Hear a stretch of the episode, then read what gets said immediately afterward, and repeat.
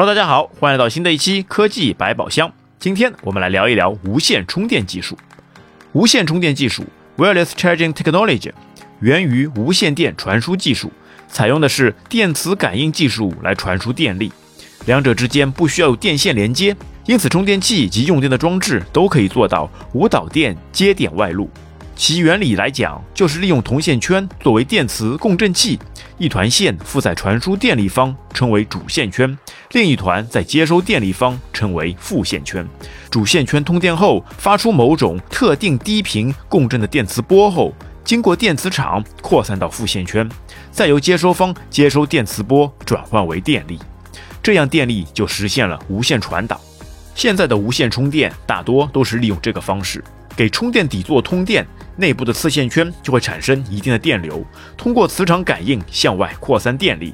而手机背部也有电磁线圈，则正好接收到电磁感应，从而接收到电流，并给电池充电。但有个前提是，两个设备需要足够的靠近，这是因为距离过远，在磁场中就会发生漏磁现象，接收到的电磁就会被环境干扰，影响充电效率。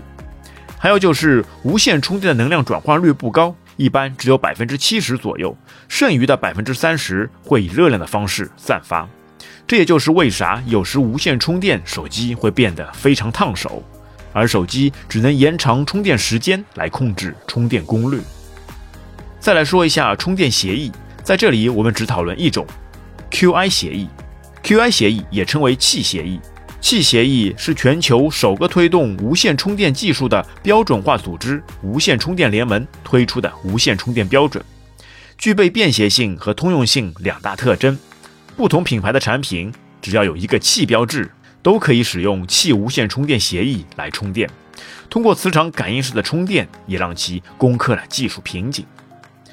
再来聊一下无线充电的应用场景。现在的无线充电往往受限于两个线圈位置没对准，造成充电效率低下或者无法充电。那么现在有几种变通的方式可以来更好的无线充电。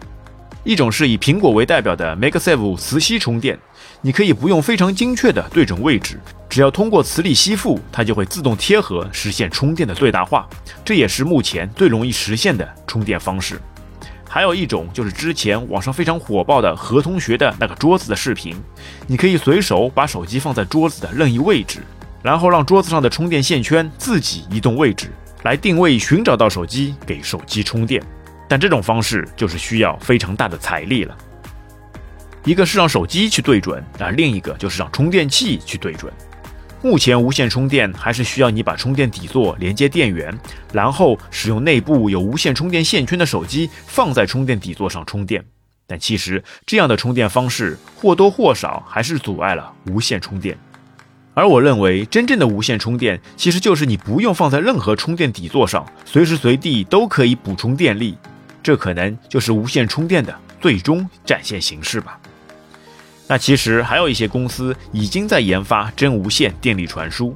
当两个装置调整到相同的频率，或者说在一个特定的频率上共振，它们就可以交换彼此的能量。这也就是目前正在研究的一项技术。通过这种技术是可以实现远距离的无线充电。采用这种方式就不是磁场，而是无线电波传输了。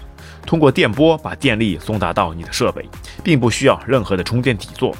目前来说，这个技术其实已经有了些突破，基本可以完成充电场景，但还是考虑到辐射的问题，所以并不是一朝一夕就能正式投入量产使用。